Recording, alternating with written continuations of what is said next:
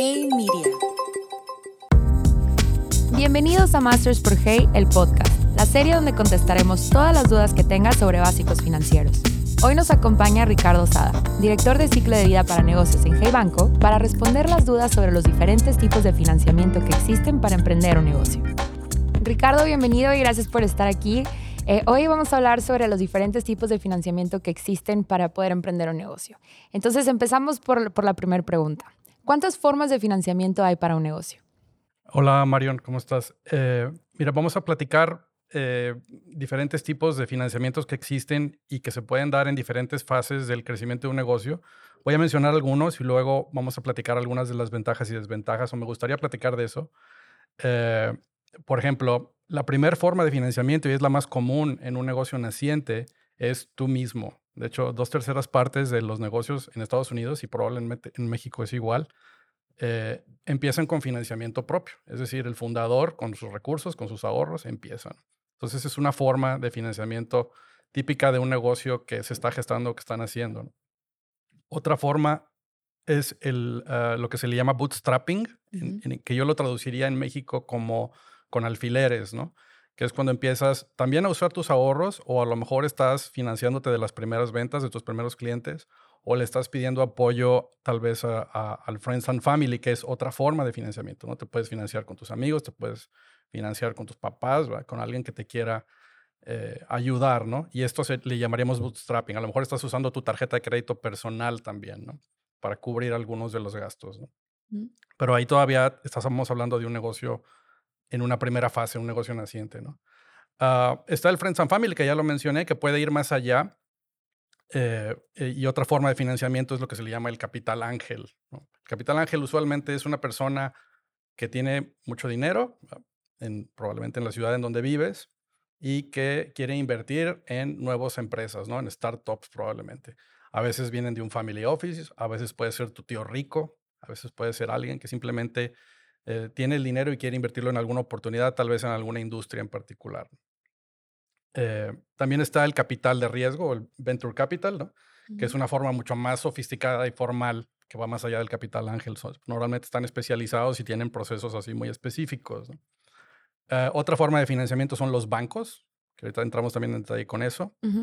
Eh, y hay otras formas de obtener eh, dinero del público, digamos, como el crowdfunding, que también hay especializados. Esto, en esto tú usas un intermediario que tiene una plataforma que conecta la necesidad del financiamiento con la otra parte que es la persona que quiere invertir, ya sea prestarte o volverse socio de tu negocio.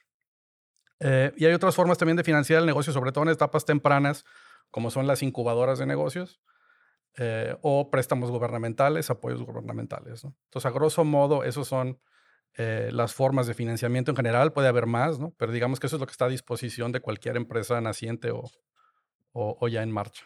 Ahora, Ricardo, em, me imagino que existen diferentes fases de, de, financiamiento, ¿no? O sea, al momento de estar como buscando eh, crear tu plan de financiamiento y demás. Entonces, no sé si nos puedas platicar un poquito acerca de eso. Claro, eh, pues los negocios nacen, evolucionan, maduran, ¿no? Entonces, en una primera fase, cuando el negocio se está gestando, que es cuando estás probando tu idea, estás tal vez experimentando, consiguiendo tus primeros clientes, eh, y también por ser un negocio naciente que no tiene un historial, ¿no? las formas de financiamiento a las que tienes acceso son diferentes que las que las que ya tiene una empresa madura, digamos, con varios años de operación y con cierto flujo, ¿no? Em, digo, hay que, y hay que mencionar que las diferentes formas de financiamiento tienen ventajas y desventajas, ¿no? Usar tus recursos propios, por ejemplo, al iniciar, pues es lo más inmediato que tienes, ¿no? Ya tienes ahí el dinero, pero te descapitaliza, ¿no? Estás poniendo, digamos, que tus ahorros que a lo mejor eran para otra cosa, los estás arriesgando en tu negocio y tú estás corriendo como, como fundador el riesgo, ¿no? Eh, Friends and Family, por ejemplo, que también es común al empezar, también es una forma, digamos, directa de financiamiento que igual y puedes ir pagando ahí como vas, ¿no? Pero también tiene una desventaja que podría ser que si le pediste prestado a tu amigo o a tus papás o algo, puedes luego entrar en un conflicto ya de tipo social o familiar, ¿no? Eh, aunque tiene la ventaja de que no necesariamente tienes que pagar intereses, ¿no? Eh, esa es otra forma de financiamiento, ¿no? De una primera fase, ¿no? ya cuando estás en una fase en donde ya validaste tu modelo de negocio, ya estás más bien tratando de pivotear y encontrar la fórmula, quieres conseguir más clientes, estás operando a una escala mayor, ya estás más formalizado, tal vez ya incorporado como una, eh, bueno, deberías incorporarte desde que inicias, pero ya incorporado como una persona moral. Hay otras formas de financiamiento que también puedes usar, eh, como por ejemplo el capital de riesgo, venture capital o el capital ángel. Aquí pues lo que vas a tener que hacer es pichar tu idea, ¿no? Para que esta gente te preste, eh, necesitas vender tu idea de negocio y presentarles este, por qué deberían de invertir en ti, ¿no? Eh, y a diferencia del, préstamo bancario, se van a fijar en otras cosas. El capital ángel, digamos, o el capital de riesgo, te va a evaluar en tu presente, en dónde estás ahorita, y en tu futuro, hacia dónde puede llegar tu idea o tu negocio, ¿no? Porque van a invertir ahorita para en un futuro salirse de alguna manera, ¿no? Y capitalizar la inversión que hayan hecho en ti, ¿no? Entonces es muy importante tu presente, cómo está tu negocio ahorita, cómo está creciendo, y hacia dónde lo quieres llevar o hacia dónde tu dirección pretende llevarlo. ¿no? El banco, que es otra forma de financiamiento que ya en segunda fase es más viable, te va a evaluar en tu presente y en tu pasado. Mm. ¿no? Entonces, en tu presente, pues van a ver la salud de tu negocio, van a ver tus financieros. No les interesa a lo mejor mucho tu visión estratégica y hacia dónde pretendes tú cambiar el mundo con tu negocio, ¿no? Más bien les interesan los financieros de tu negocio, que tengas flujo, que tengas capacidad de pago y les interesa también tu pasado en el sentido de cómo te ha ido, cómo, has, cómo ha sido tu comportamiento con préstamos que ya hayas pedido. Y aquí se vuelve muy importante el historial crediticio, que en una empresa naciente o gestante, la empresa naciente o gestante no la tiene.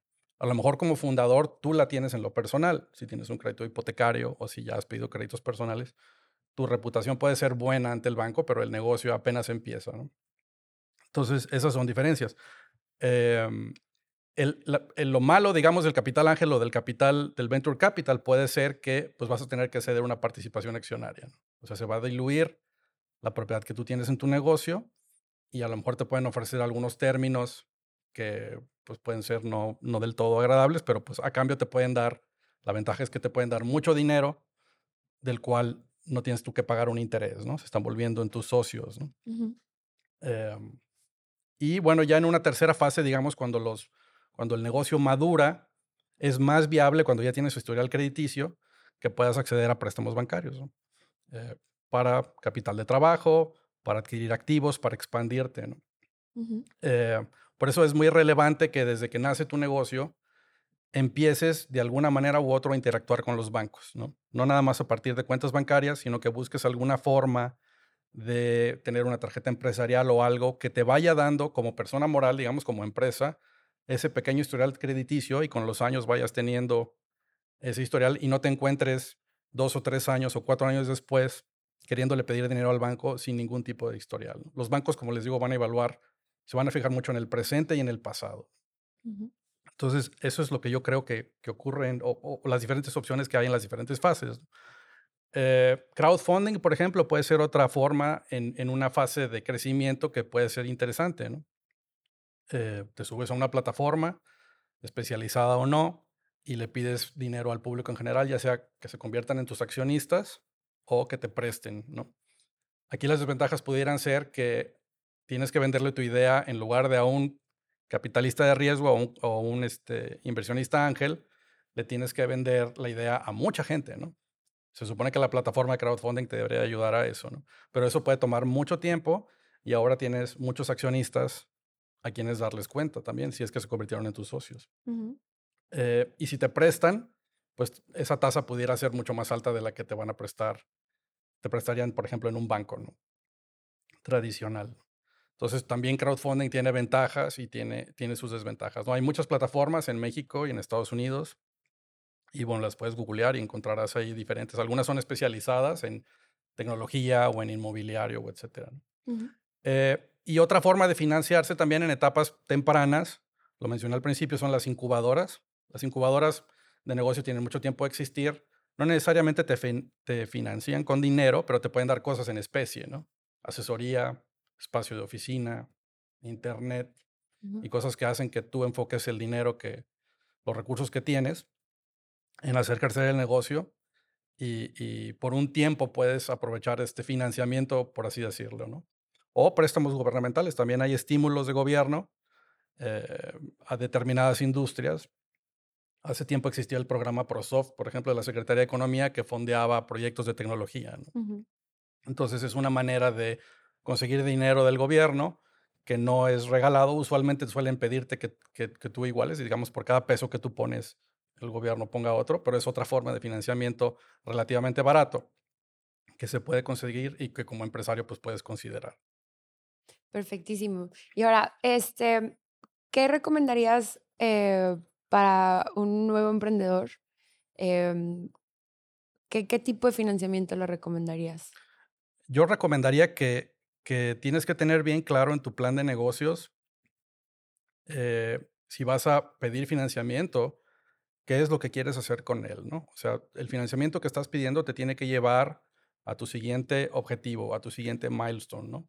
Entonces tienes que considerar no solo, pues, bueno, cuánto es esa cantidad y, un horizonte de tiempo, en cuánto, en cuánto este financiamiento me va a llevar a tener más clientes, a adquirir el equipo que necesito, a abrir la siguiente sucursal. Entonces es muy importante eso en la planeación de un emprendedor eh, a considerar, ¿no? Evidentemente hay otros factores en cualquier financiamiento, como la tasa de interés, como el plazo, etcétera, que hay que poner estos factores eh, y que consideres también tu capacidad de pago, ¿no? Eh, de manera de que puedas cumplir con tus obligaciones y que tu historial crediticio no sufra, ¿no? Si tu historial crediticio es malo, va a ser muy difícil en el futuro que puedas obtener financiamiento, al menos de los canales tradicionales como serían bancos. Perfecto, Ricardo. Pues muchísimas gracias eh, por acompañarnos y para todos aquellos que nos están escuchando, no se pierdan el próximo episodio de Masters por Hey, el podcast.